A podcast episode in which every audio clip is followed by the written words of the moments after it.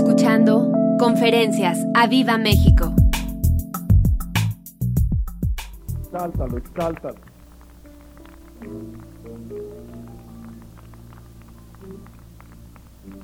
Gracias, gracias. Te adoramos, oh Rey, te adoramos. Te bendecimos, oh Señor. Te damos gloria, gloria, gloria. Levanta tus manos Él, levanta tus manos.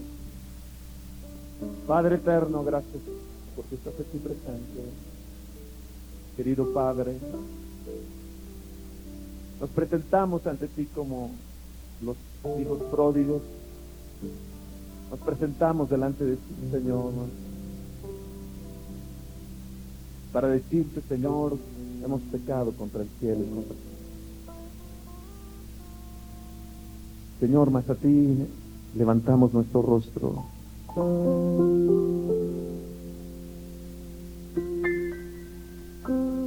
Levantamos nuestra vida, Señor.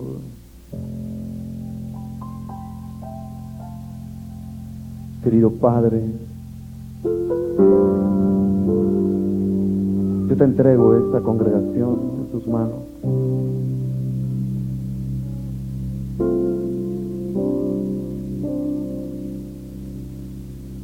Querido Padre, envía tu Espíritu Santo una vez más.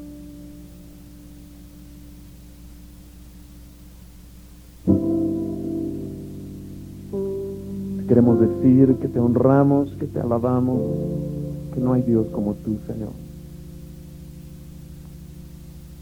Disculpe toda ofensa, toda deshonra que hayamos traído, Señor, a tu nombre, ya sea por orgullo, por vanidad, por codicia. Espíritu de Dios, ven, ven, ven, ven. Y levanta a Cristo lo más alto que lo puedas levantar, porque tú veniste para levantar a Jesús, vivificaste su vida, su cuerpo para levantarlo. Espíritu Santo, ven y levanta a Jesús. Ven y levanta a Jesús en medio de nosotros. Ven Espíritu de Dios, ven, ven, ven, ven. Querido Padre, querido Padre. Espíritu de Dios, ven. Empieza a presionar, empieza a presionar. Empieza a presionar el alma.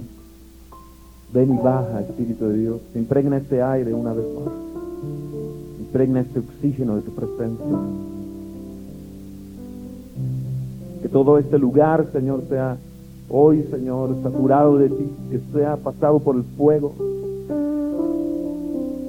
Que tu fuego venga, Señor, que tu fuego venga.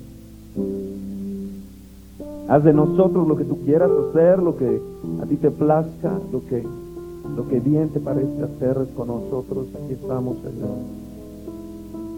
Nos rendimos a ti, Señor. Nos rendimos, nos rendimos, nos rendimos. Señor, y trae a nosotros la convicción de que si hay cosas ocultas aún en nosotros, todavía, Señor, hoy las podamos confesar sin temor a lo que diga el hombre, lo que diga la gente. Trae esa convicción, Señor. Espíritu Santo, tu, tu obra es venir y convencernos de pecado, de justicia y de juicio.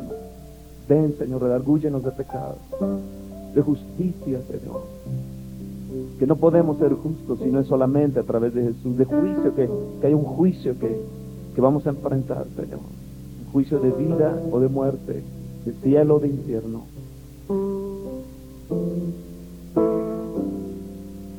Ven, Espíritu de Dios, ven. Ven una vez más. Ven una vez más, Señor. Ven una vez más. Te lo suplico, ven. Ven. Ven. Segunda de Crónicas en el capítulo 29. Entonces arroja tu pecado. Arroja tu pecado.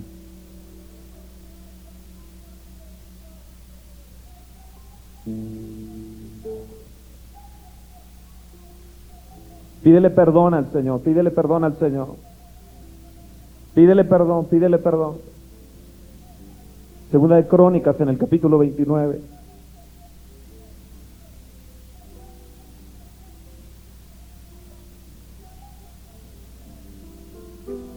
Pongan una mano a alguien ahí con ella y acérquense a alguien allí, por favor. Señor, declaramos que tu perdón viene, Señor, por la sangre de Jesús. Que tú eres el que perdonas nuestros pecados, Señor. Tú dices que si confesamos nuestros pecados, tú eres fiel y justo, Señor. Tú eres fiel y justo para perdonarnos, Señor. Espíritu de Dios empieza a presionar aún más. Empieza a presionar aún más. En segunda de Crónicas, en el capítulo 29, en el verso 1, dice, y comenzó a reinar Ezequías, siendo de 25 años, y reinó 29 años en Jerusalén, y el nombre de su madre fue Abías, hija de Zacarías, e hizo lo recto ante los ojos del Señor, conforme a todas las cosas que había hecho David su padre, en el primer año de su reinado, en el mes primero, abrió las puertas de la casa del Señor y las reparó. E hizo venir a los sacerdotes y levitas y los reunió en la plaza oriental y les dijo, oídme levitas, santificaos ahora y santificad la casa del Señor, el Dios de vuestros padres, y sacad del santuario la inmundicia. Digan conmigo, sacad del santuario la inmundicia. ¿Sabes que tú eres templo del Dios viviente? ¿Sabes que que tú eres llamado el templo, eres llamado el santuario del Dios viviente. Sabes que tú eres el, ese santuario y el Señor te dice hoy en esta, en esta mañana, saca del santuario, saca del santuario la inmundicia. Porque nuestros padres se han revelado y han hecho lo malo ante los ojos del Señor, nuestro Dios, porque le dejaron y apartaron sus rostros del tabernáculo del Señor y le volvieron sus espaldas. Y aún cerraron las puertas del pórtico y apagaron las lámparas, no quemaron incienso, ni, ni sacrificaron holocausto, holocausto, en el santuario de Israel, al Dios de Israel. Por tanto, la ira del Señor ha venido sobre Judá y Jerusalén y los ha entregado a turbación, a execración, a escarnio, como veis vosotros con vuestros ojos. Y aquí que nuestros padres han caído espada y nuestros hijos, nuestras hijas y nuestras mujeres fueron llevados cautivos por esto. Fueron llevados cautivos por esto. Ahora pues yo he determinado hacer pacto con el Señor, el Dios de Israel, para que aparte de nosotros el ardor de su ira. Hijos míos, no os engañéis ahora. Porque el Señor os ha escogido a vosotros para que estéis delante de Él y le sirváis, y seáis sus ministros y le queméis incienso. Entonces se levantaron los levitas. Todos los músicos digan entonces nos levantamos. Entonces nos levantamos. En el verso 15, estos reunieron a sus hermanos y se santificaron y entraron conforme al mandamiento del rey y las palabras del Señor para limpiar la casa del Señor. Y entrando los sacerdotes dentro de la casa del Señor para limpiarla, sacaron toda la inmundicia que hallaron en el templo del Señor. Repite conmigo, sacaron toda la inmundicia que hallaron en el templo del Señor, al atrio de la casa del Señor, y de allí los levitas los llevaron fuera al torrente de Cedrón. ¿Quiénes los llevaron? Los levitas los llevaron al torrente de Cedrón. Y comenzaron a santificarse el día primero, el mes primero, a los ocho del, del, del, mismo mes, vinieron al pórtico del Señor y santificaron la casa del Señor en ocho días, y en el día dieciséis del mes primero terminaron. Entonces vinieron el rey Ezequías, al rey Ezequías y le dijeron, ya hemos limpiado toda la casa del Señor, y ya hemos limpiado toda la casa del Señor, el altar del holocausto y todos sus instrumentos, y la mesa de la proposición con todos sus utensilios. Asimismo hemos preparado y santificado todos los utensilios que en su infidelidad había desechado el rey Acaz cuando reinaba, he aquí, están delante del altar del Señor. Verso 36, y se alegró Ezequías con todo el pueblo de que Dios hubiese preparado al pueblo, porque la cosa fue hecha rápidamente, y la cosa fue hecha rápidamente, rápidamente, rápidamente, rápidamente. Les voy a suplicar a los, a los padres que tienen niños de, brazos que están en esta zona, si los pueden llevar en la parte de atrás y si lloran, si los pueden bajar para que tengamos tranquilidad aquí en este lugar. Señor, queremos sacar toda la inmundicia del santuario. Queremos hacerlo rápidamente. Y Señor, yo lo quiero hacer rápidamente. Toda mi mugre la quiero sacar. Toda la basura. Toda la inmundicia. La quiero llevar al valle de Cedrón. Ahí en ese valle, Señor, donde, donde cruzaba Jerusalén y cruzaba el templo. Señor, cruzaba el huerto y llegaba al templo y llegaba hasta el mar muerto. Señor, nosotros queremos arrojar toda la basura, Señor, ahí a ese valle del Cedrón para que cuando venga la torrente de, agua de tu Espíritu, Señor, la lleve, Señor, y, y, pase, Señor, ve pasando por Jerusalén, ve pasando por nuestra casa, ve pasando en el lugar, Señor, de nuestras oraciones también vanas, al huerto, Señor, donde perdimos, Señor, a través del pecado, ve y barre toda esa inmundicia y llega al templo. Señor, nosotros sacamos del templo esa inmundicia. Y que tu torrente, Señor, desde este valle de Cedrón vaya hasta el mar muerto y ahí en lo profundo sean echados nuestros pecados. Que mueran, que penezcan, Señor, en ese mar muerto. Tú has dicho, Señor, que enviarás ahí nuestros pecados y nunca más te acordarás de ellos. Espíritu de Dios trae convicción, trae convicción al corazón hoy. Aún más grave, más fuerte, Señor, que lo que nos hemos imaginado que lo que comenzaste, Señor, hace una semana, no sea parte de nosotros donde quiera que vayamos, donde quiera que toquemos, donde quiera que hablemos, con la gente que estemos. Que esto empieza a suceder.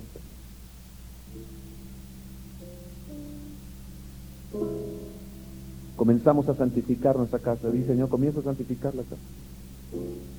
Espíritu de Dios, revélales hoy convénceles de pecado, de justicia y de juicio. Convénceles Redarguye, Señor.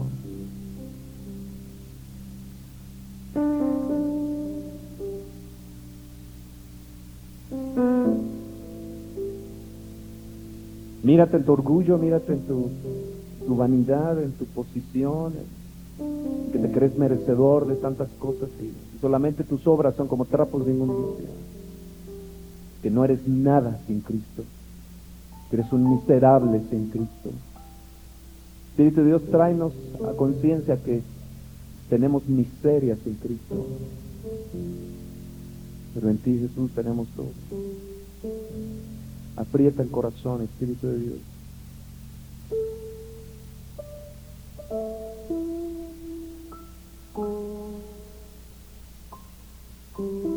Señor, queremos como los sacerdotes que estaban avergonzados por su conducta y te habían deshonrado nosotros no nos queremos olvidar, Señor, de esto.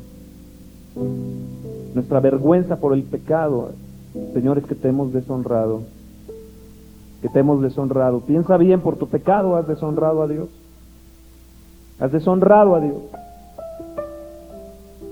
Has deshonrado a Dios.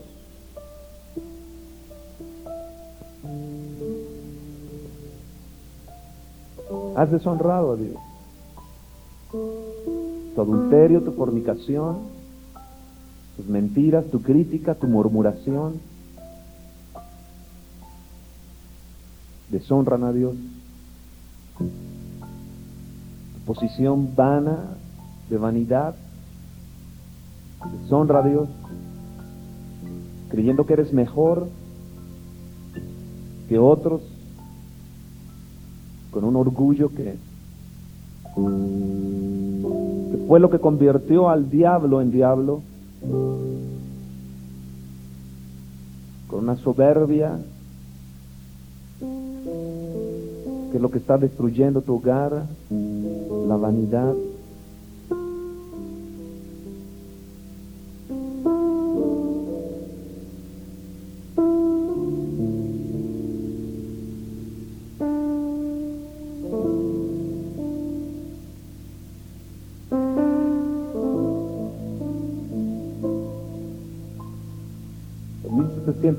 1730, Jonathan Edwards dijo, las personas fueron primeramente avivadas con un sentido de condición miserable. Por naturaleza tenían esta condición miserable y el peligro de que estaban por perecer eternamente. Las personas alguna vez son traídas a los bordes de la desesperación y parece tan negro como la medianoche para ellos poco antes de que el día amanezca en sus, en sus propias almas. Han habido algunos casos de personas que han tenido tal sentido de la ira de Dios por el pecado que se han sentido agobiados y lloraban bajo un sentido asombroso de culpa, sorprendiéndose que Dios tolere que tal culpa luche por vivir sobre la tierra.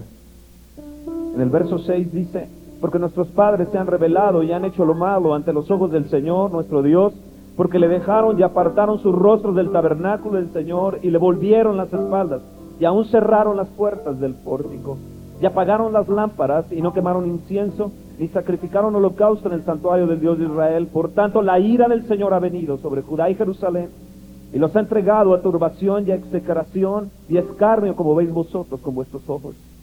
Y aquí que nuestros padres han caído a espada y nuestros hijos y nuestras hijas, nuestras mujeres fueron llevados cautivos por esto. Señor, no queremos, Señor, que nuestros hijos, nuestras hijas, tal vez nuestros padres han caído ya, nuestros abuelos, nuestros padres estén en el mismo, en el mismo Seol. Tal vez algunos de nuestros hijos estén siendo cautivos por, por las actitudes que nosotros hemos tenido. Y Ezequías dijo, por tanto, la ira del Señor ha venido y, están en turbación, están en execración y escarnio. Han sido llevados cautivos nuestros hijos. Señor, aquí hay padres que sus hijos están cautivos, tú lo sabes, que sabes, y tú lo sabes, padre que estás aquí, mamá que estás aquí, que te estás haciendo tonto y tonta porque sabes que están en pecado y están cautivos en sus pecados y que no van a entrar al reino de los cielos si no se arrepienten.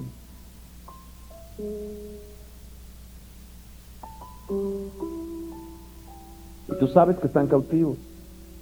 En el tiempo de Ezequías, alrededor del 716 antes de Cristo, él tenía 25 años cuando tomó el reino y lo primero que hizo fue abrir las puertas del santuario. Y lo segundo fue sacar la inmundicia.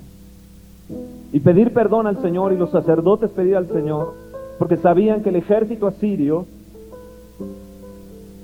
y alguien me comentaba que el ejército asirio era como los nazis de su tiempo, fueron y arrasaron con el reino del, norte, con, con Israel, y llevaron cautivos a las diez tribus de Israel, a, las mujeres, a sus hijos. Ezequiel reinaba en Judá, tomó el reino a los 25 años en Judá. Judá y Benjamín que pertenecían al reino del sur.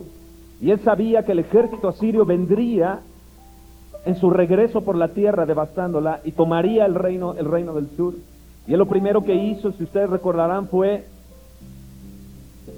buscar a Dios, no fue hacerse armas, naturales, sino buscar las armas de Dios. Y las armas de Dios fue abrir el santuario y sacar del santuario la inmundicia.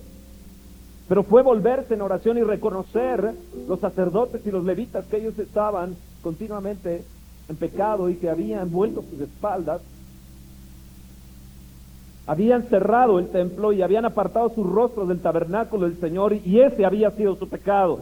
Habían dejado de buscar a Dios en oración durante 200 años, durante 18 reyes, nadie había hecho lo que Ezequías hizo. Y él empezó a buscar a Dios y empezó a, meterse con él. Y dijo, Señor, lo primero que voy a hacer, yo no voy a hacer el pecado, los pecados que hizo mi padre acá, que agravó los pecados sobre, sobre, sobre su pueblo, sacrificando a niños a Moloch y poniendo los lugares más altos en las montañas, quemando incienso y adorando a los ídolos. Y Ezequías dijo, yo no voy a ser igual que mi padre, yo voy a, yo voy a hacer algo diferente cuando tome el reino. Y en el momento que él tomó el reino, lo primero que dijo fue, vamos a abrir las puertas del santuario y vamos a, vamos a volver nuestros rostros al Señor y vamos a sacar la inmundicia. Sabes, durante toda esta semana yo sé que el Señor te ha estado llamando al arrepentimiento, ¿verdad que sí? ¿Verdad que te estaba buscando a Dios en oración? Aún en las noches tu conciencia no te deja tranquila o tranquilo porque tu pecado está allí.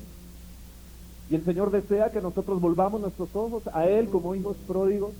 Y yo sé que hoy tal vez alcance internacional como un hijo pródigo, pero hoy podemos decir nos levantaremos ante Él. Iremos a mi Padre. Le diremos, Padre, hemos pecado contra el cielo y contra ti. ¿Y saben lo que va a hacer el Padre hoy? Él correrá a ti. No serás tanto tú el que corras a Él como el Padre está deseoso de venir y correr para ti. Y venir y ponerte un anillo y ponerte unos nuevos zapatos para que ya no pises la inmundicia, sino que corras con el apresto del Evangelio de la paz. Él está dispuesto a vestirte con vestiduras de santidad. Él está dispuesto a quemar las grosuras y quemar ahí el sacrificio y quemar por fuego todas las grosuras hoy en esta, en esta mañana. Y en la casa de Él haber regocijo. El problema del hermano mayor era el síndrome del hermano mayor que no aceptaba que otros fueran mejores que él. Y él no quiso aceptar el, el, arrepentimiento de su hermano, él no quiso aceptar la fiesta para su hermano, no quiso aceptar absolutamente nada por el recibimiento que le hizo el Padre. Y sin embargo él tenía toda la herencia, pero el pecado de orgullo, el pecado de su síndrome de hermano mayor, le alejó de la herencia y, le alejó de la cercanía del Padre. Señor, perdónanos por tener, por creer que somos los únicos ungidos de la nación. Perdónanos, Señor, por creer que nuestra alabanza es la mejor de la nación. Perdónanos, Señor, por nuestro espíritu de orgullo y de soberbia. Señor, nos golpeamos nuestros ojos hacia ti y sacamos Sacamos del, del, del, del, santuario, Señor, sacamos toda inmundicia. Sacamos de nuestra alma, de nuestro espíritu, todo espíritu de orgullo, todo ese espíritu de, de, hermano mayor, de ese síndrome de orgullo, de, soberbia. Perdónanos, Señor. Nos humillamos delante de ti. Y hoy pon tu fuego en nosotros, Señor. Ven Espíritu de Dios, ven, ven, ven. Presiona, presiona, sigue presionando. Tú sabes que todavía has luchado en esta semana con tus pecados.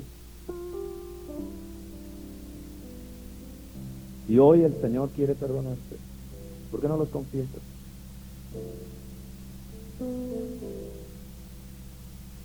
¿Por qué no le dices, Señor, aquí está el pecado delante de ti? He pecado contra ti. Y quiero sacar de mi vida todo este pecado.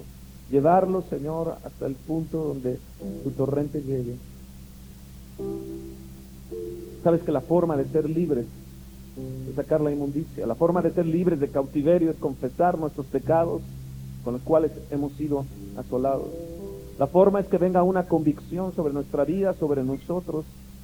Tú sabes lo que está mal en tu corazón. Tú sabes, el Espíritu de Dios te ha redargullido, durante tiempo te ha estado redarguyendo de una manera increíble y te ha estado presionando. Y sabes que tu situación ambivalente, tu situación de arriba abajo en tu vida cristiana es por pecado que traes. Y tratas de justificarlo a través de hacer cosas, a través de, de hacer algún servicio bueno, una buena obra. Y el Señor te dice, esas buenas obras son trapos de inmundicia. Tienes que confesar tus pecados.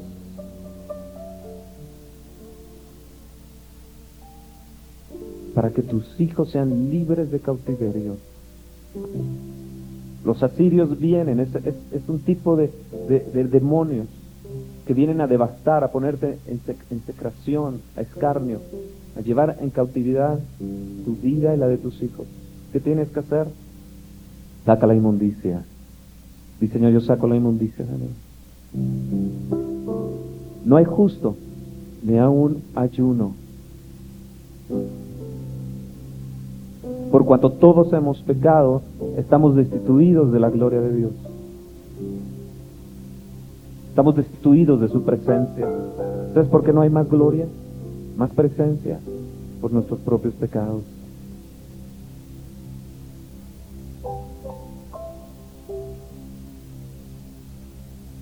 En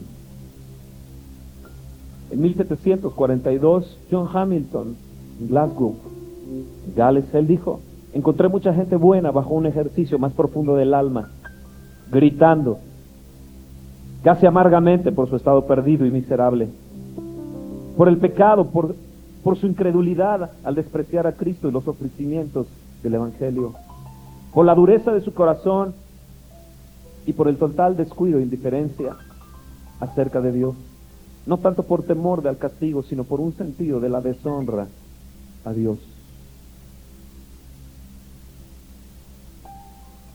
Recibe la salvación hoy. Porque ir a juicio delante de Dios para perdición. ¿Por, ¿Por qué no mejor ir a juicio delante de Él para salvación? Todas nuestras obras van a ser pasadas por fuego. Todas. Todas van a ser purificadas por fuego. Y la obra que verdaderamente era de Dios permanecerá y la que no será deshecha totalmente. Su aventador está en su mano y Él limpiará su era. Ven Espíritu de Dios y límpianos, haz de nosotros lo que tú, lo que tú quieras. Ven Espíritu de Dios.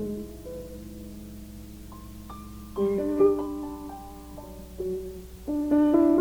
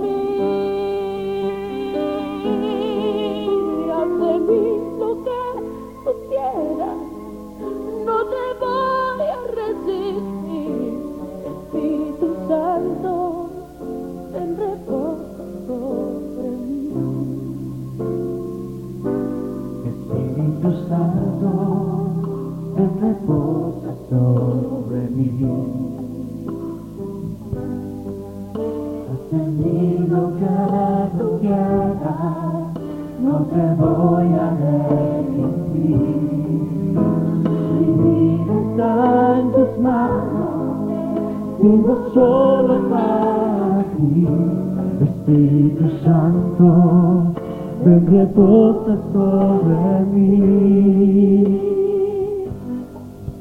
Haz en mí que tú quieras, no te voy a resistir.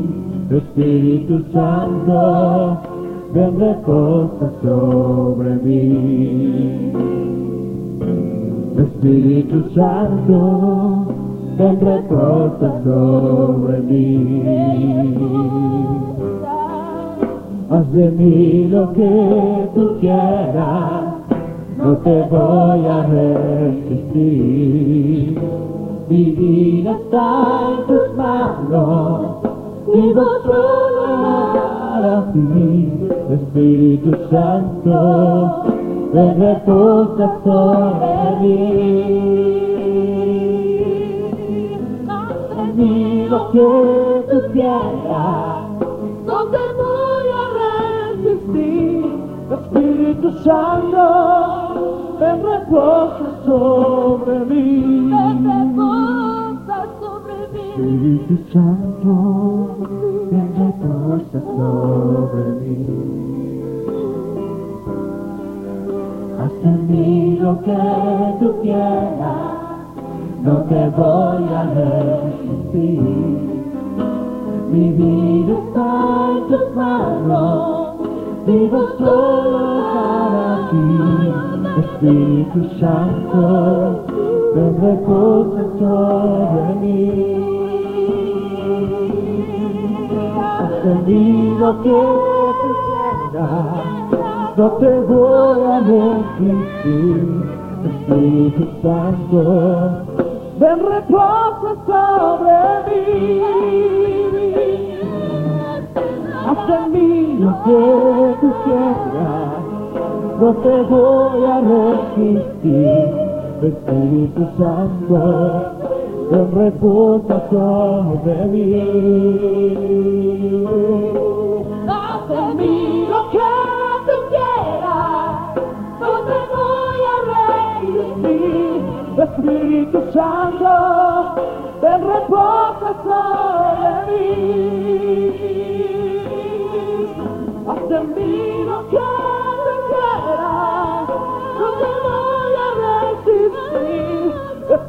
Espíritu Santo, ven reposa sobre mí.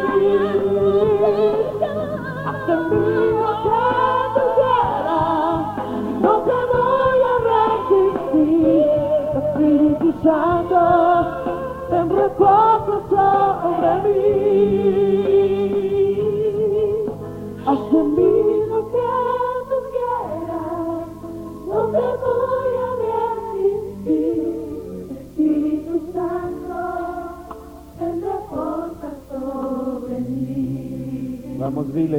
Santo, ven y reposa sobre nosotros.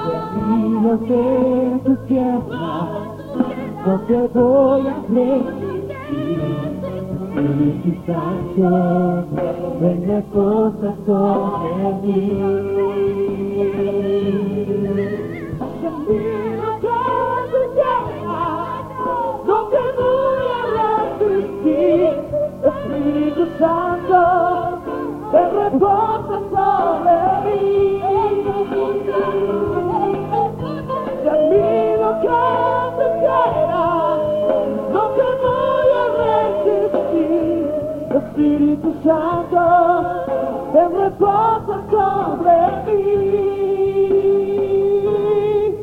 Haz en mí lo que tú quieras, no te voy a resistir. Espíritu Santo, ven reposa sobre mí. Ven Señor. Espíritu Santo, ven Espíritu Santo.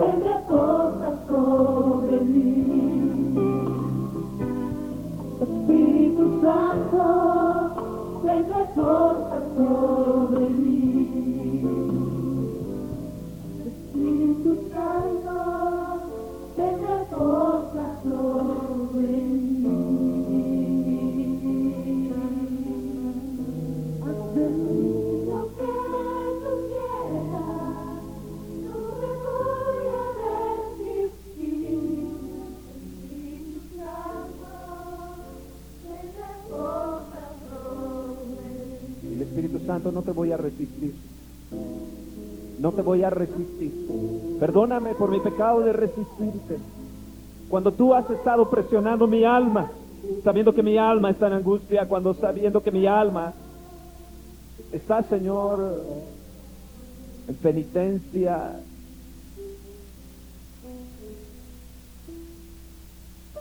Hoy tu alma está en penitencia, está con un dolor penitencial.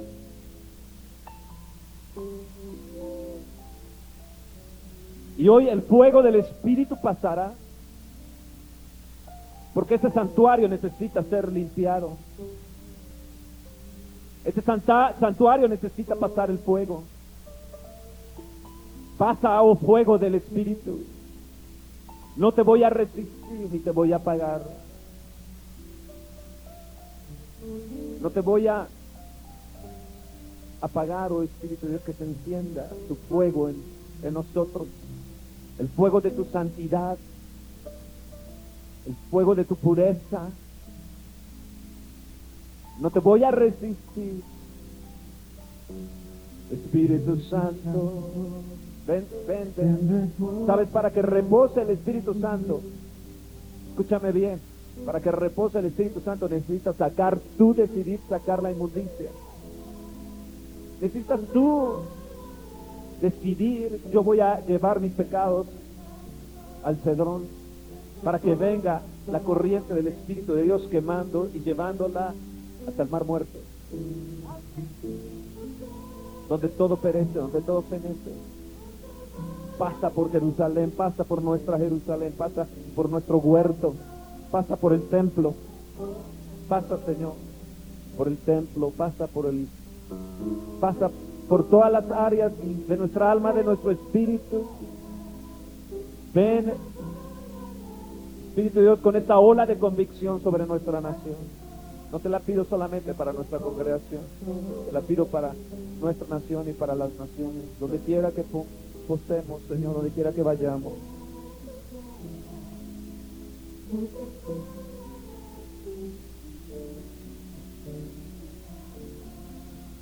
Hoy, mientras esté hablando, va a venir tal presión a tu vida.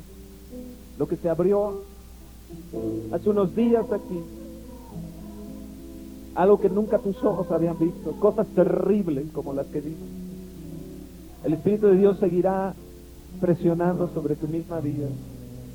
No podrás aguantar y soportar. Habrá gente aquí que querrá salir corriendo por la presión del Espíritu, querrá salirse de este lugar.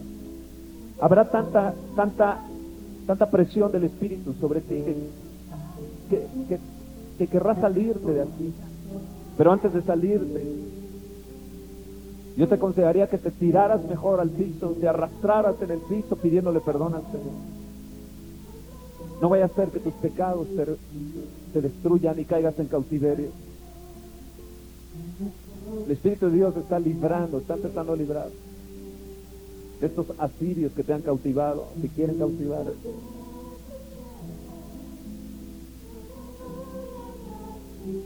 Dile, perdóname, Señor.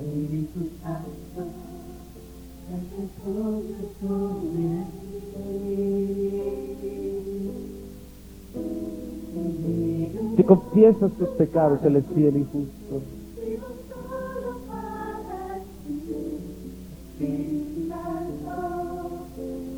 Jóvenes, yo traigo una palabra del Señor para ustedes. El día de ayer yo entré a su reunión. Escuchen ustedes, músicos.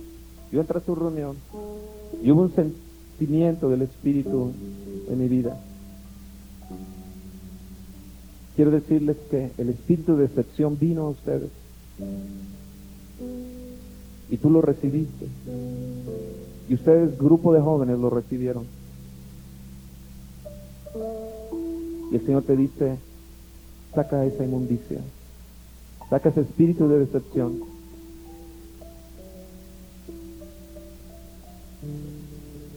Sácalo. Jóvenes, sáquenlo. Saquen esa inmundicia. Sáquenla. Jóvenes, sáquenla, sáquenla. Ustedes sáquenla.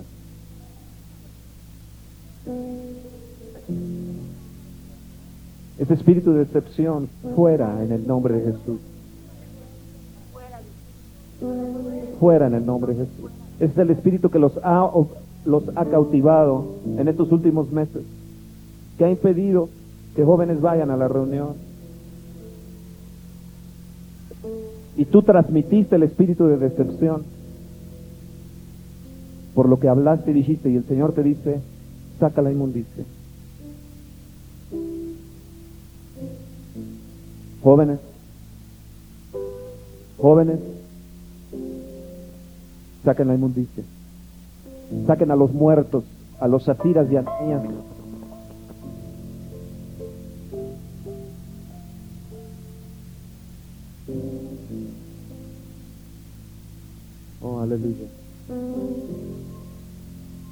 Hoy mientras esté hablando, el Espíritu de Dios va a estar haciéndote presión. Yo no tengo ningún problema que tú vayas confesando tus pecados y los vayas hablando. Eres libre, pero vas a ser libre de cautiverio hoy en esta, en esta mañana, ¿lo crees? Moisés. Fíjense que cuando aquí en Segunda de Crónicas, Ezequías, Ezequías dice algo tenemos que hacer, tenemos que limpiar esto. Y yo me he dado cuenta que las cosas de Dios se limpian por fuego, no solamente por la sangre, sino también por fuego. Y Dios desea avivarnos por el fuego. Ah, estaba yo pensando en la vida de Moisés, y Moisés 40 años fue alejado de Egipto y llevó con él una vara. El día que vio aquella, aquella zarza, aquella, aquella luz en el monte, esa zarza que estaba encendida en fuego, él, él, él subió y llevó esa vara en su mano. Y al acercarse y ver la zarza, vio allí esa zarza que, que no se consumía por el fuego. Y yo le pido al Señor hoy que tú seas una zarza con el fuego, pero que esté santo el lugar de tal manera que tus pies sean limpios de pecado.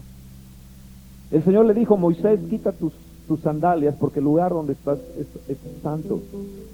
Y, muchas veces no, no, nos hemos dado cuenta que tan cerca nos hemos, hemos estado de Él, que Él es tan puro y Él es tan santo. Que no podemos ir más allá para libertar al cautivo, libertar a nuestro pueblo, a menos que citemos esa santidad. Y el Señor le dijo, Moisés, ¿qué traes en tu mano? Y él dijo, una vara, Señor. Y él le dijo, arrójala. Y en el momento que Moisés arrojó aquella, aquella vara, se le convirtió en una, en una serpiente. En ese momento Moisés recordaba en la serpiente todo su pasado. En ese momento él vio el pasado venir hacia él porque Egipto, esa serpiente representaba a Egipto, dado que era una figura de los egipcios muy importante. Pero al ver esa serpiente, le recuerda el Señor el pasado. Y le dice, ahora toma, toma, toma esa serpiente. Toma, toma aquel pasado tuyo, Moisés. Y yo creo que Moisés vio la serpiente y dijo, ¿cómo voy a tomar eso? No, no era fácil, imagínate. De repente se te convierte algo en serpiente, algo que tú traes en tu mano, y de repente tu pasado se te está convirtiendo en una serpiente real que estás viendo. Y el Señor te dice, ahora tómala. ¿Cómo la voy a tomar? ¿Cómo voy a tomar una serpiente? Yo no he sido encantador de serpientes, ni he sido adiestrador de serpientes. ¿Cómo voy a tomar aquella serpiente? Y, yo creo que Moisés uh, había dudado en, en, relación con ello. ¿Cómo hacer para tomar aquella serpiente que se, que se movía? ¿Lo tomo de, la mitad? ¿Lo tomo de la cabeza? ¿De dónde? Lo más lógico era que lo tomara de la cabeza. Pero sin embargo, él, él, él tal vez por miedo no quiso tomarlo de, de la cabeza y la toma de la, de la, de la, de la cola. Y esto se convierte otra vez en aquel, en aquel báculo, en aquel callado, en, aquel, en aquella eh, vara. Y yo creo que Moisés lo que le estaba diciendo a Dios, lo que le estaba diciendo a Moisés, Moisés, mira tu pasado, tu, pasado, antes de que vayas a libertar a mi pueblo, tienes que ver que tu pasado es como una serpiente. Y tú, te traí, tú traías tu pasado aún 40 años en tu mano. Hasta que no domines tu pasado, que ha sido como una serpiente, no podrás ir y liberar al pueblo que está cautivo. Y wow.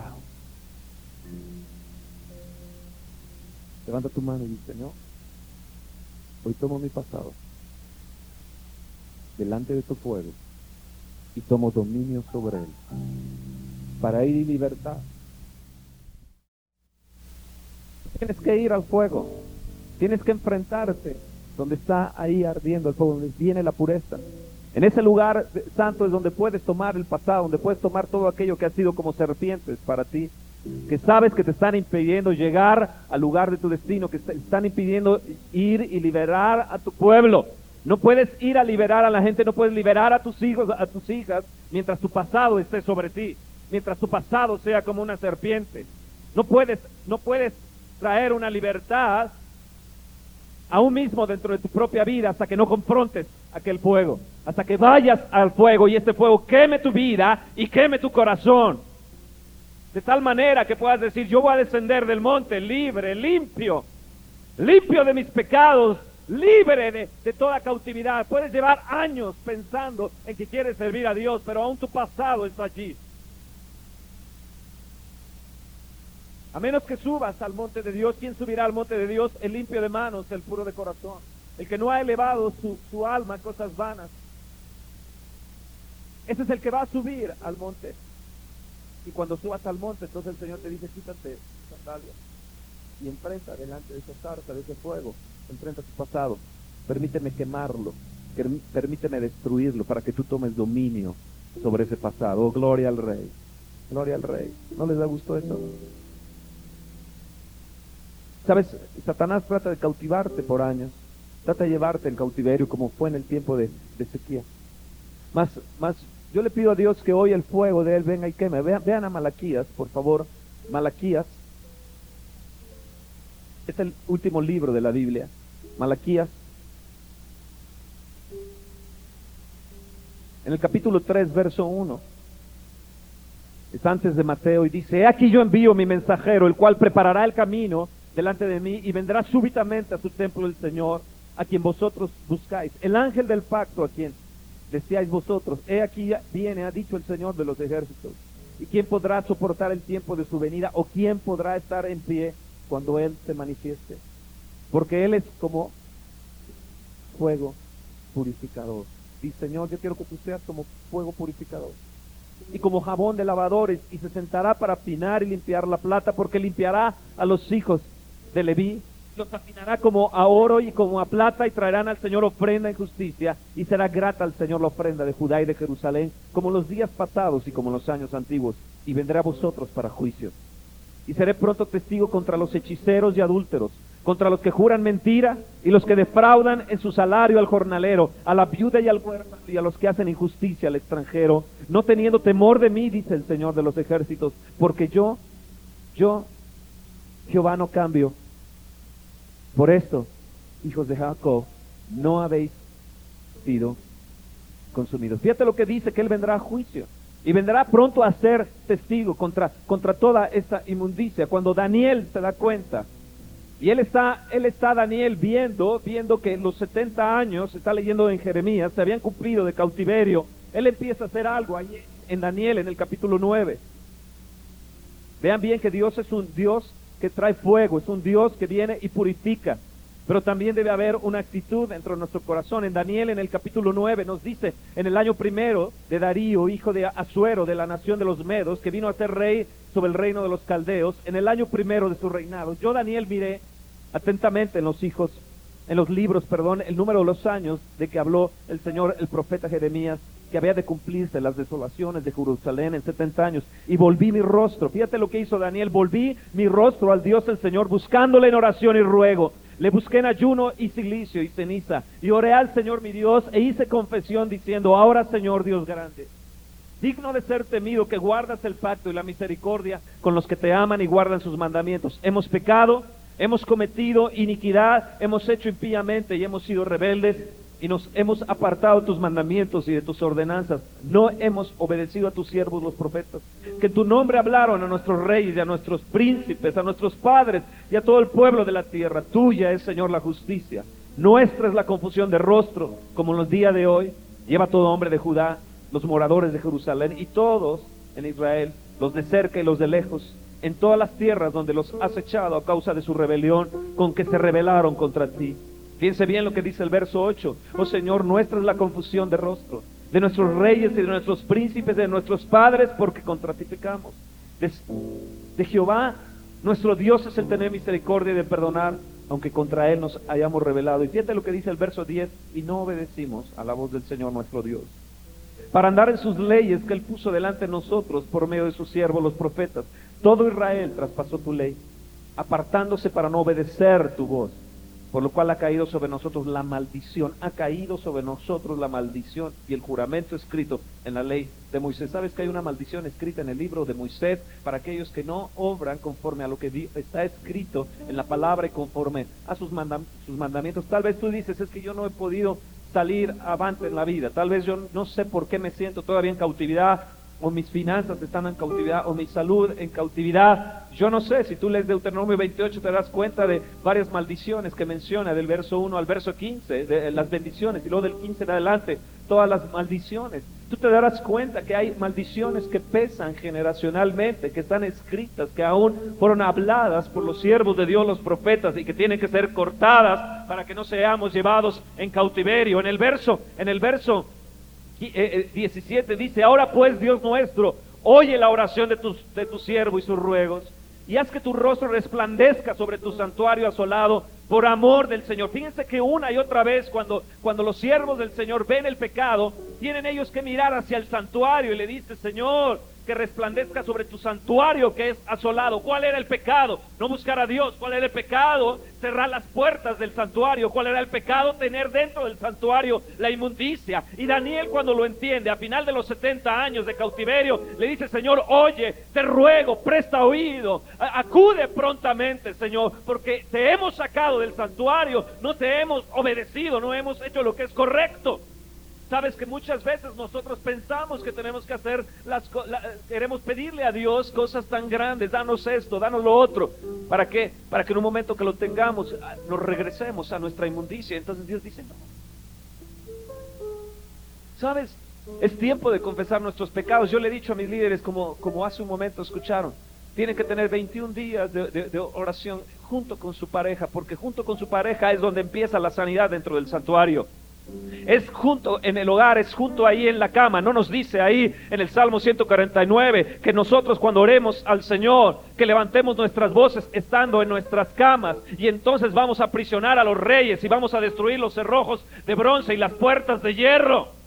Es ahí en el santuario. En el santuario empieza ahí dentro de tu cuarto, empieza dentro de lo que es tuyo, lo más íntimo. Y lo más íntimo que está cerca de ti es tu esposa, es tu esposo. Y es ahí donde yo les he dicho, tienen que empezar a limpiar lo que uno y el otro tiene para que esto se corra por toda la, por toda la, congregación y pueda correrse en toda la nación. Si no, ¿qué sucederá? Nuestros hijos seguirán en cautiverio. ¿Qué sucederá? Nuestras familias eh, seguirán cautivos. ¿Qué sucederá? Dios entonces podrá retener porque hay todavía dentro de nosotros, dentro de nuestro corazón o dentro de nuestra relación matrimonial o familiar, hay todavía pecado. Y tú lo sabes, los rencores, las amarguras.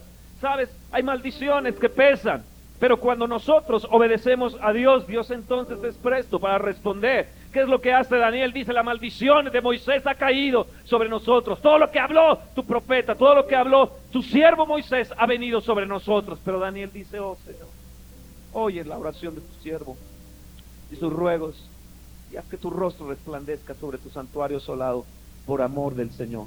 Inclina, oh Dios mío, tu oído y oye y abre tus ojos y mira nuestras desolaciones y la ciudad sobre la cual es invocado tu nombre, porque no elevamos nuestros ruegos ante ti confiados en nuestras justicias, sino en tus muchas misericordias. Oye, oh Señor, oh Señor, perdona, presta oído, Señor, y hazlo.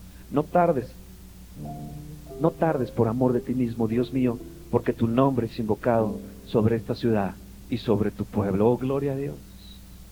Gloria a Dios. Sabes, toda esta semana hemos estado orando, invocando al Señor. Hemos estado pidiéndole perdón por nuestra ciudad, por los pecados de nuestros padres, por nuestros propios pecados. Tú sabes que hay cosas dentro de tu interior, cosas dentro de tu ser que están ofendiendo a Dios. Tú sabes que hay cosas del pasado que están que te están atando todavía, que necesitas venir y tomar dominio sobre ellas. Tú sabes que hay cosas que que ofenden a Dios.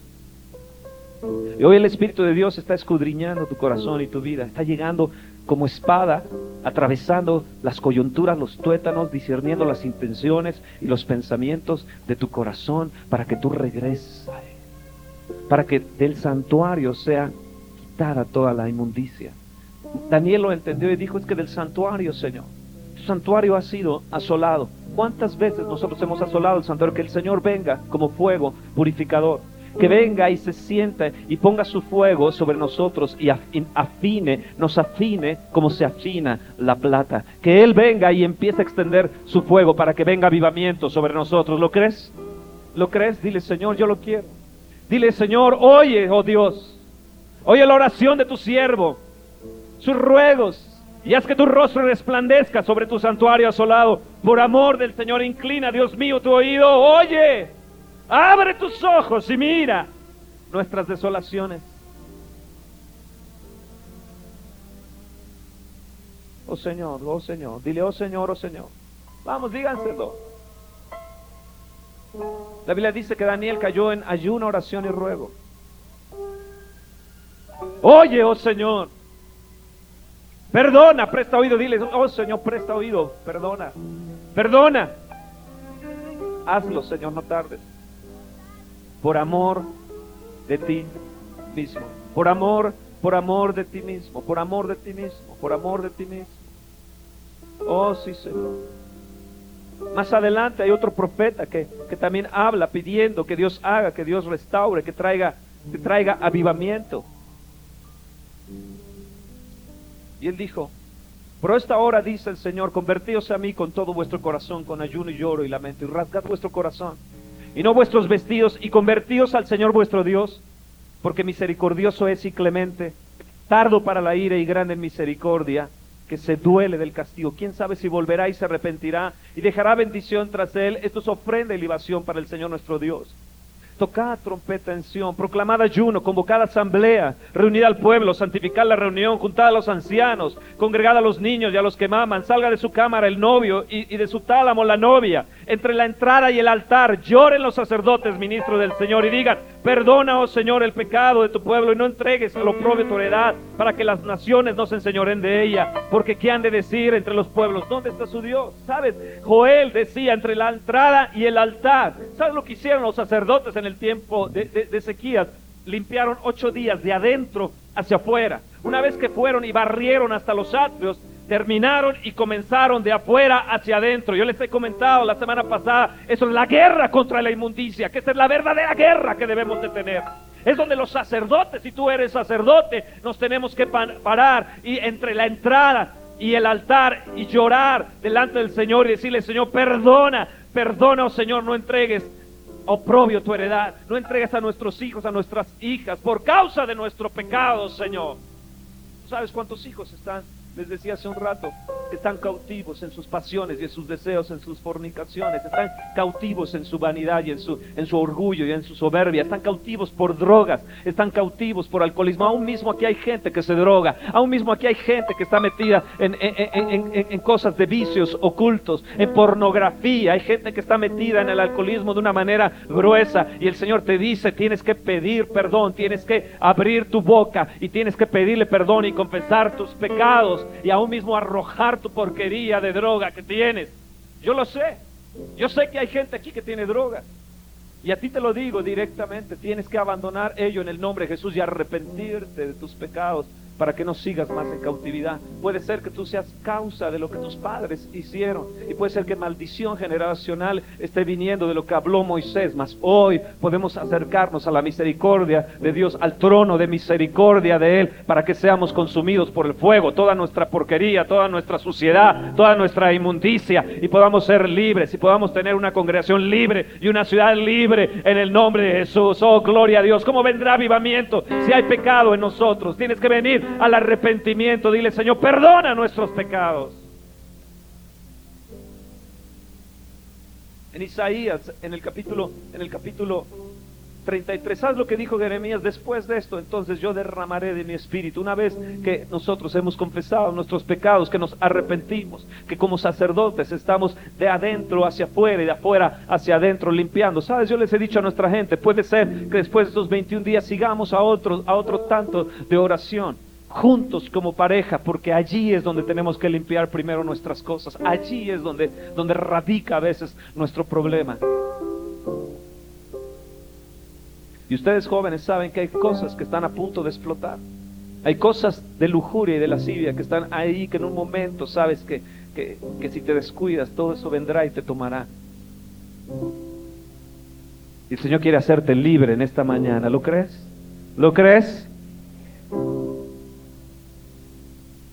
Después de esto, el Señor derramará de su espíritu.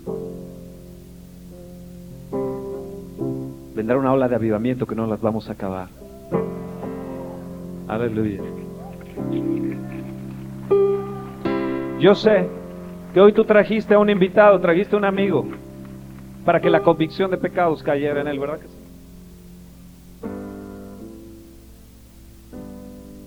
Y el Señor Jesús está aquí para decirte, yo perdono tus pecados y confiesa tus pecados. Yo estoy dispuesto a perdonarte. Yo estoy dispuesto a sanarte. Yo estoy dispuesto a romper tu cautiverio, a restaurarte, a impedir que los asirios, esos demonios vengan y sí, y arrasen y, te, y haya desolación en tu vida. En Isaías, en el capítulo 33, en el verso 13 dice, oíd los que estáis lejos, lo que he hecho, y vosotros los que estáis cerca, conoced mi poder. Los pecadores se asombraron en Sion, espanto sobrecogió a los hipócritas.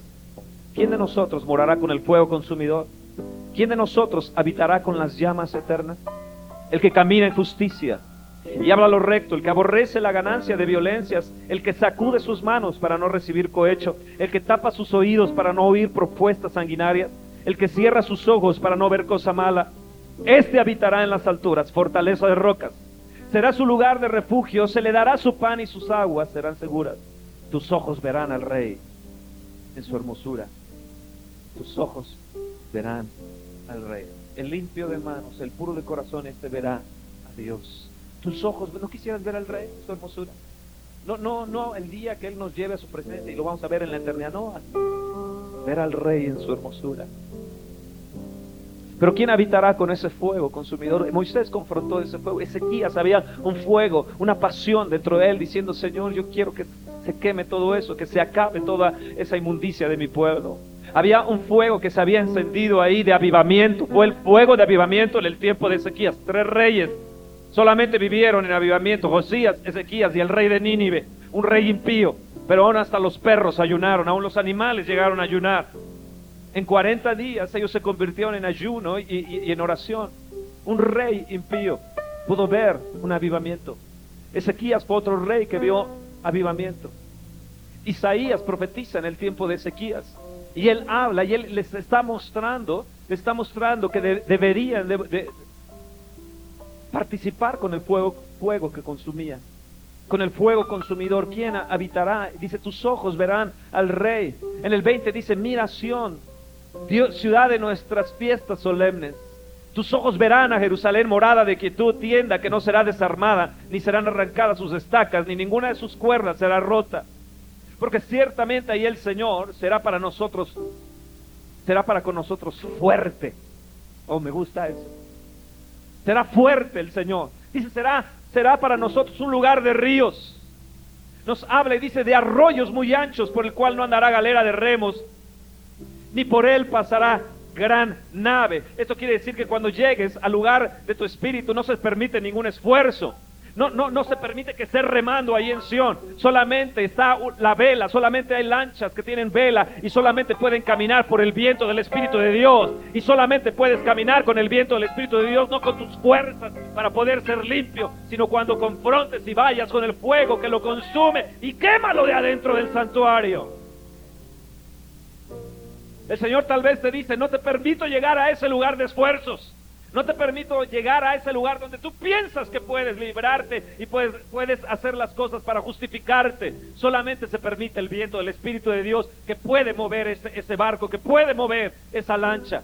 Oh, amados, que podamos venir ante el fuego de Dios, que pueda consumir dentro de nosotros y quemar todo aquello. Tú sabes, esas amarguras, esas decepciones, esas cosas del pasado. Tú sabes lo que hay ahí eh, eh, en frustración. Tú sabes lo que has juzgado a tu hombre, lo que has juzgado a tu mujer. Tú sabes lo que has juzgado a tus padres. Tú sabes lo que hay ahí que ofende al Espíritu de Dios y lo está contristando. Las mentiras, las malas palabras, los malos pensamientos, las intenciones incorrectas dentro de tu corazón, tus manos dadas a la iniquidad. Tú sabes que hay un pasado que te está pesando ahí, que, se ha metido dentro del santuario y que hoy tiene que ser libre. En el nombre glorioso de nuestro Señor, oh gloria al Rey.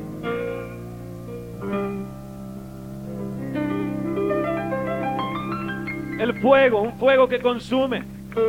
Ahí en, segun- en, en Primera de Crónicas, en Primera de Crónicas, en el capítulo 13, David quería traer la presencia del Señor. Y en el verso 9 dice que cuando llegaron a la era de Quidón, Usa extendió su mano al arca para sostenerla porque los bueyes tropezaban. Y en el verso 10 nos dice, y el furor del Señor se encendió contra Usa y lo hirió porque había extendido su mano al arca y murió ahí delante de Dios. Fuego salió de la presencia de Dios para consumir aquello que con arrogancia pensaba que podía sostener la presencia de Dios. Y, y en un momento eh, Dios obró, como les decía el domingo pasado, Dios no dará por inocente al que es culpable. Y en un momento se, se encendió la ira del Señor y salió fuego delante de él y quemó a Usa. Lo vemos nosotros también con Arab y Abiú. Lo pueden buscar en Levítico en el capítulo 10. Nadab y Abiú, hijos de Aarón, tomaron cada uno su incensario y pusieron en ellos fuego, sobre el cual pusieron incienso y ofrecieron delante del Señor fuego extraño que él nunca les mandó y salió fuego de delante del Señor y los quemó y murieron delante del Señor. En el, en el, en el capítulo anterior, en el verso, en el capítulo 9, en el verso 23, dice, y entraron Moisés y Aarón en el tabernáculo de reunión y salieron y bendijeron al pueblo y la gloria del Señor se apareció a todo el pueblo y salió fuego de delante del Señor y consumió el holocausto. Este era un fuego diferente. Este era un fuego que consumía las grosuras, que, que- consumía el sacrificio. Era un fuego que quemaba para san- santidad. Y aquellos pensaron, Nadab ya vio que ellos podían ofrecer ese fuego y tratar de producirlo. Y llegaron y se presentaron delante de Dios tratando de, producir ese fuego. Y fue un fuego extraño. Ellos quisieron obrar en esas mismas manifestaciones. Ellos quisieron encender el fuego por medios carnales. Y no puedes tú encender el fuego de Dios por medios carnales. Y vino Dios y a los, a los, al hijo, a los hijos de Aarón. Y Dios habla y le dice, le dice a Aarón, y no te es permitido hablar. Y tienes que callar ante ellos. Y, Aarón tiene que tapar su boca mientras aquellos hijos estaban siendo consumidos por el fuego de Dios. No te es permitido hablar. Y Moisés le dice, ahora Aarón, ve y sepárate. Y no llores, eh, no llores ante la gente. Pero todo el pueblo llorará por tus hijos. Todo el pueblo llorará, pero a ti no te es permitido llorar. ¿Saben? Llega un momento donde nosotros no podemos producir las cosas de Dios a través de nuestra, nuestra propia voluntad o, o- o- o carne. Tiene que venir ese fuego de la presencia de Dios que queme la grosura que está en nosotros, pero producir fuego extraño no podemos. Fuego de Dios viniendo para limpiar, fuego de Dios para quemar lo que con arrogancia quiere uno hacer. Y amados, tenemos que entender que cada vez que nos estamos acercando en estos tiempos a la venida del Señor, Dios va a purificar a su iglesia. Dios va a limpiar con fuego a su iglesia. Pero cuidado de que estemos quemando un fuego extraño en medio de nuestra vanidad y en medio de, nuestro, de nuestra arrogancia. ¿Me entienden bien? Él es santo y Él viene por una iglesia santa. Que podamos venir a un arrepentimiento ante el Deuteronomio en el capítulo 4, por favor. Deuteronomio.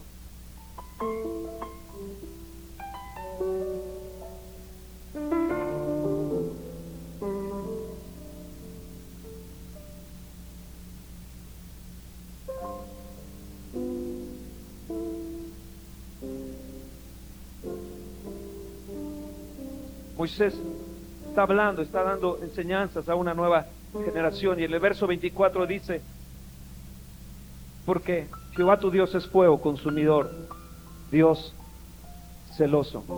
En el verso 9 le dice, por tanto guárdate y guarda tu alma con diligencia, para que no te olvides de las cosas que tus ojos han visto ni se aparten de tu corazón todos los días de tu vida, antes bien, las enseñarás a tus hijos y a los hijos de tus hijos.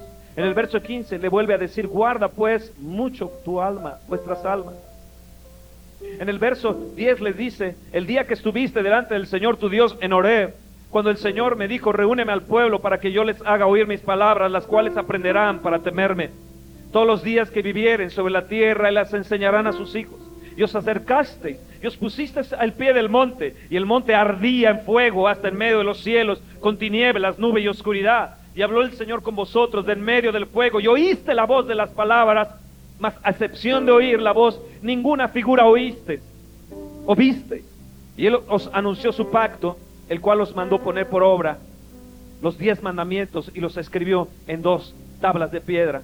A mí también me mandó el Señor en aquel tiempo que enseñase los estatutos y juicios para que los pusieses por obra en la tierra, la cual pasáis a tomar posesión de ella. Guárdate, guarda pues mucho tu alma. ¿Por qué? Porque yo soy un Dios, te dice Él, que soy fuego consumidor. Yo soy un Dios celoso que no permito, no permito nada dentro de tu corazón que esté por encima de mí. Yo soy un Dios celoso y mi fuego tiene que consumirte. Dice, escucha la palabra que te hablé en el monte. ¿Cómo fue con fuego? ¿Cómo, cómo estuviste allí? ¿Cómo cuando te di esos mandamientos? Vean Éxodo, Éxodo, Éxodo 20. Éxodo en el capítulo 20, en el verso 1. Vamos, muevan sus Biblias. Vamos, vamos rápido. ¿Están ahí? Éxodo en el capítulo 20. Y habló Dios, verso 1, todas estas palabras diciendo, yo soy el Señor tu Dios, que te saqué de la tierra de Egipto, de casa de servidumbre. No tendrás dioses ajenos delante de mí. No te harás imagen ni ninguna semejanza de lo que esté arriba en el cielo, ni abajo en la tierra, ni en las aguas debajo de la tierra. No te inclinarás a ellas, ni las honrarás, porque yo soy Jehová tu Dios fuerte, celoso, que visito la maldad de los padres sobre los hijos hasta la tercera y cuarta generación de los que me aborrecen, y hago misericordia a millares de los que me aman y guardan mis mandamientos. No tomarás el nombre de Jehová tu Dios en vano, porque no dará por inocente Jehová al que tomare su nombre en vano. Acuérdate del día de reposo para santificarlo. Seis días trabajarás y harás toda tu obra, mas al séptimo día es reposo para el Señor tu Dios. No hagas en él obra alguna, tú ni tu hijo, ni tu hija, ni tu siervo, ni tu criada, ni tu bestia, ni tu extranjero que está delante de tus puertas. Porque en seis días hizo el Señor los cielos y la tierra, el mar, y todas las cosas que en ellos hay, y reposó en el séptimo día. Por tanto el Señor bendijo el día de reposo y lo santificó. Honra a tu padre y a tu madre, para que tus días se alarguen en la tierra que Jehová tu Dios te da. No matarás, no cometerás adulterio, no hurtarás, no hablarás contra tu prójimo falso testimonio, no codiciarás la casa de tu prójimo, no codiciarás la mujer de tu prójimo. Y ahora podemos decir, no codiciarás, al, al hombre de tu... Ni su siervo, ni su criada, ni su buey, ni su asno, ni cosa alguna de tu prójimo. Todo el pueblo observaba el estruendo y los relámpagos y el sonido de la bocina y el monte que humeaba y viéndolo el pueblo temblaron y se pusieron de lejos y dijeron Moisés habla tú con nosotros y nosotros oiremos pero no hable Dios con nosotros para que no muramos y Moisés respondió al pueblo no temáis porque para probaros vino Dios y para que su temor esté delante de vosotros para que no pequéis ¿Para qué es el temor de Dios? Para no pecar. Entonces el pueblo estuvo de lejos y Moisés se acercó a la oscuridad en la cual estaba Dios. Fíjense bien dónde estaba Dios. Y el Señor dijo a Moisés, así dirás a los hijos de Israel, vosotros habéis visto que he hablado desde, desde el cielo con vosotros. No hagáis conmigo dioses de plata, ni dioses de oro os haréis. Altar de tierra harás para mí y sacrificarás sobre él tus holocaustos, las ofrendas de paz, tus ovejas y tus vacas. En todo lugar donde yo hiciere que esté la memoria de mi nombre, vendré a ti y te bendeciré. Y si me hicieres altar de piedra, no las labres de cantería, porque si alzares herramientas sobre él, lo profanaréis.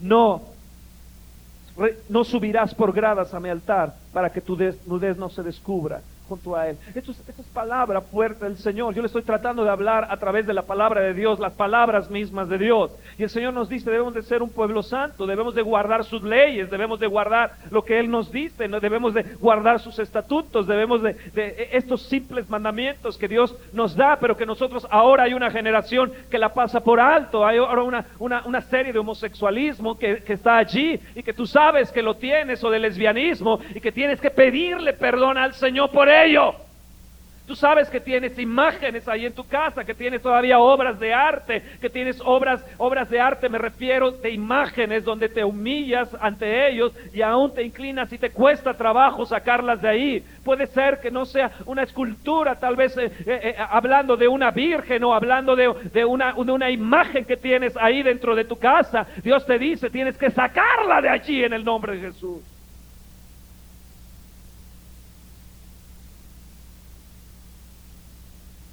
Tal vez tengas como ídolo alguna otra cosa. Sabes, y el Señor te dice, sabes, ahí yo estaba en la oscuridad, en la oscuridad, ahí yo estaba. Sabes, tú piensas que a veces Dios no puede estar dentro de la misma oscuridad. Él está ahí, Él lo ve todo. Él hizo la luz, hizo el día, hizo la noche. Él reina sobre todo, Él reina en medio de la oscuridad. No es Satanás el que está reinando en medio de la oscuridad, es Dios el que está reinando. Y Él quiere reinar en medio de tu oscuridad y Él te dice, no subas el altar en gradas.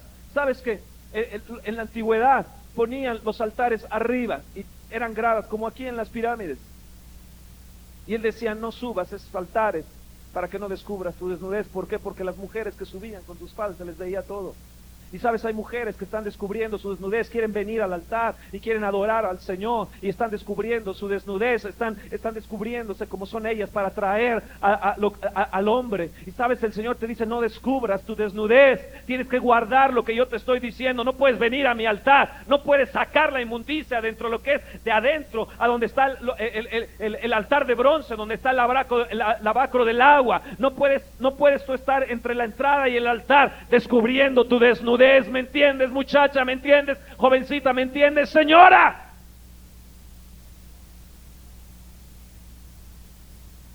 No puedes venir y adorar al Señor y, levantar tus manos delante de Él teniendo esa codicia y teniendo, eh, codiciando a la mujer de tu prójimo o al hombre de- de- de tu amiga. El Señor te dice, tienes que sacar la inmundicia, tienes que sacarla del altar, tienes que sacarla del santuario. Yo soy un Dios celoso y soy un Dios que tengo fuego. Escoge el fuego con el cual debes de ser quemado. Escoge el fuego con el cual debes de ser purificado, porque tarde que temprano confrontaremos el fuego ante el trono de Dios. ¿Qué fuego es el que te va a quemar? ¿Qué fuego? ¿Me entiendes lo que te estoy diciendo? ¿Me entiendes lo que te estoy diciendo? Nadab y Abiú fueron inmediatamente. Hay una historia también en número 16. Habla de, de, de Coré y su séquito. Habla de, estos de este Coré que se rebeló contra Moisés y habló contra Aarón y le dijeron, ¿y tú quién eres para, para, para hablar de parte de Dios a nosotros? Nosotros también tenemos a Dios. Y Moisés les dijo, ok, el día de mañana Dios se va a manifestar. Y tú lees en números 16, te darás cuenta que de repente la tierra se abrió delante de ellos. Y dice que, que- que, eh, Dios abrió la tierra y fueron tragados todo su séquito. ¿Por qué? Porque Dios no dará por inocente al que es culpable. Y ellos en su rebelión cayeron por su propia boca y por su propia rebelión. Y en el verso 30 dice, mas si el Señor hiciera algo nuevo y la tierra abriera su boca y los tragara con todas sus cosas y descendieren vivos al Seol, entonces conoceréis que estos hombres irritaron al Señor. Y aconteció que cuando acabó de decir estas palabras, se abrió la tierra que estaba debajo de ellos, y abrió la tierra su boca y los tragó a ellos y a sus casas y todos los hombres de Coré y a todos sus bienes. Y en el verso 35, y dice, también salió fuego de delante del Señor y consumió a los 250 hombres que estaban allí, que estaban ofreciendo incienso. Un fuego que quemó para destrucción, pero hay un fuego que viene y te purifica. Y ese es el que le queremos pedir al Señor, que venga y purifique. ¿Me entienden? Pero no puede la iglesia estar todavía en su pecado, no puede estar todavía en sus fornicaciones, no pueden estar todavía en sus codicias y adulterios, no pueden estar. Dios es un Dios santo y es un Dios celoso, entiéndeme bien, tienes que venir al arrepentimiento. Tienes que confesar tus pecados delante de Él. Tienes que venir y humillarte delante de su presencia porque Él es fuego, Él es fuego purificador. Sabes que en 1791 hubo una obra de avivamiento en Bala, en Gales, al norte de Gales, y empezó con Thomas Charles, un domingo a las 10 de la mañana. Dice, no se oía nada de un lado al otro del pueblo. Duró desde la mañana hasta las 10 de la noche. Y dice, no se oía absolutamente nada, ni un ruido de un lado al otro del pueblo, sino los gritos y gemidos de la gente que con angustia en su alma gritaba, gritaba. En 1949 en la isla Luis, afuera de la costa oeste de Escocia, Duncan, Duncan Campbell, él dijo que él fue testigo de escenas similares de convicción sobre el pecado personal. La presencia imponente de Dios trajo una ola de convicción de pecado que causó que cada cristiano maduro sintiera su pecaminosidad, trayendo gemidos de aflicción y oraciones de arrepentimiento de los inconversos. Hombres fuertes fueron doblegados bajo el peso del pecado y gritos y misericordia fueron mezclados con los del gozo de otros quienes habían pasado la vida. Yo le pido al Señor que nosotros, nuestra vida, pueda venir de tal manera en convicción que se arranque de nosotros toda suciedad, que la saquemos del santuario. ¿La quieres hacer? ¿Lo quieres hacer? ¿Lo quieres hacer? ¿Estás dispuesto? Espíritu de Dios, ven con una convicción hoy en esta mañana. Con una convicción tan fuerte, Señor, como jamás nos hemos imaginado. Y que siga, Señor, persíguelos, Espíritu de Dios, presionándolos en sus casas, en sus hogares, a los jóvenes, Señor, en sus, en sus, en sus, en sus, en su vida, a los adultos, a los matrimonios, Señor. Que estemos conscientes, Señor, que tú eres un Dios celoso. Señor, queremos avivamiento, pero no va venir, Señor, si no limpiamos primeramente lo de adentro de nosotros, Señor. Si no limpiamos nuestro santuario. Que podamos como sacerdotes llorar entre la entrada y el altar. Que podamos venir, Señor, y tocar trompeta. Yo hoy toco trompeta para nuestra congregación, Señor. Para que, para que el novio salga y, la novia de su tálamo, que salgan y puedan venir, Señor, y orar y clamar a Dios, eh, a ti en oración. Que venga, Señor, un deseo, un despertamiento, Señor, sobre nosotros. No nos conformamos como lo que hemos visto, Señor. Queremos más de ti. Yo te pido que avives tu obra, Señor, en medio de los tiempos, como dijo Habacuc. Aviva tu obra en medio de los tiempos. En medio de los tiempos, hazla conocer, Señor. Que venga tu fuego, Señor. Que venga, Espíritu de Dios, tu fuego y descienda sobre nuestra alma, sobre nuestro corazón, Señor. Que venga y consuma. Que venga y queme todo lo que hay ahí. Que queme todas las grosuras. Que queme toda la inmundicia.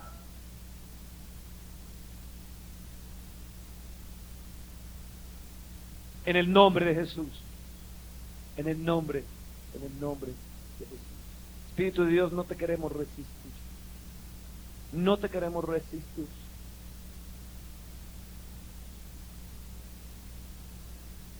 Ven, Espíritu de Dios, y persíguenos todos los días. Todos los días. Queremos obedecerte. Queremos obedecerte.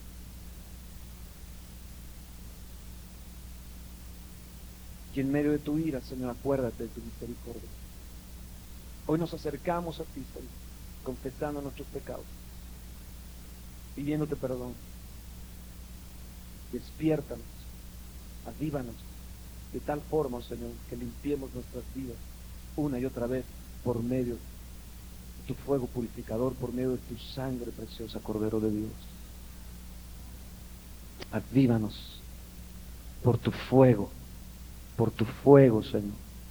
Que hoy tomemos las cosas de nuestro pasado, Señor, delante de tu fuego, Señor, y sean transformadas, Señor, en una vida diferente para que vayamos a los cautivos.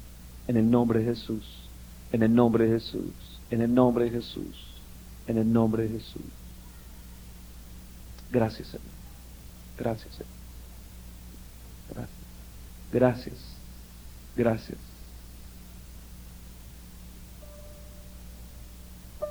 Vamos a esperar un momento. Vamos a esperar un momento que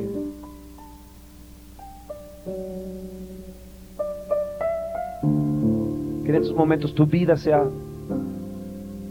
revisada, que haya un escudriño, un escudriño de parte de- del Espíritu de Dios. Escudriña,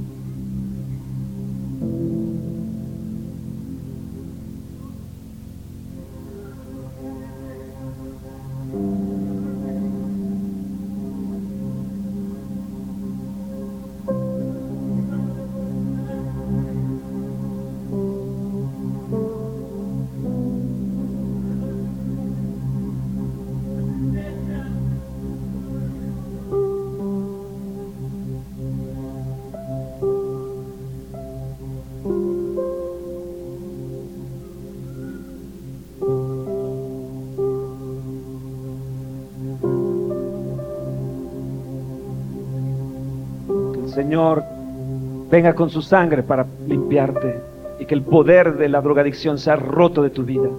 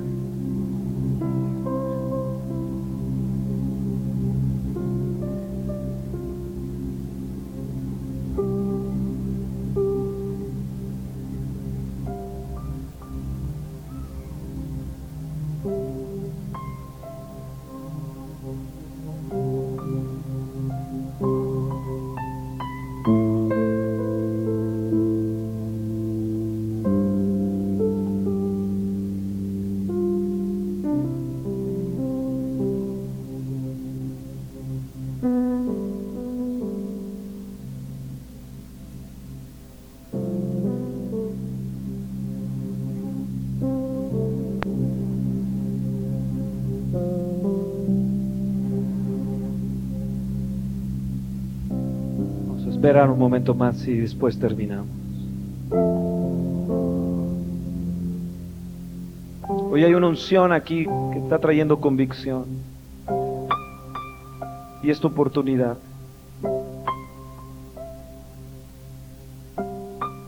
Tal vez toda esta semana estabas luchando. No hay manera de que hayas sido hecho libre hasta que, como Daniel que, que vino delante del Señor pidiendo perdón, como Joel, como Ezequiel, como Moisés, como el penitente pecador que viene delante del Señor.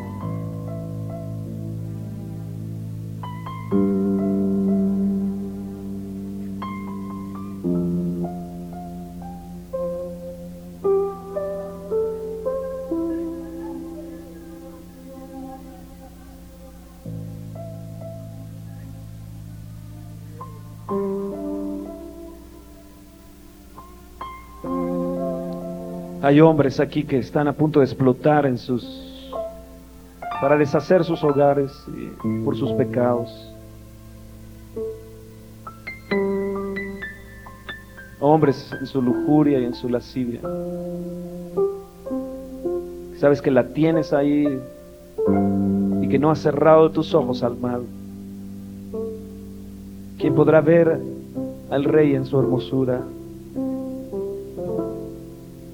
Aquel que conoce que Él es un Dios santo, que es fuego consumidor.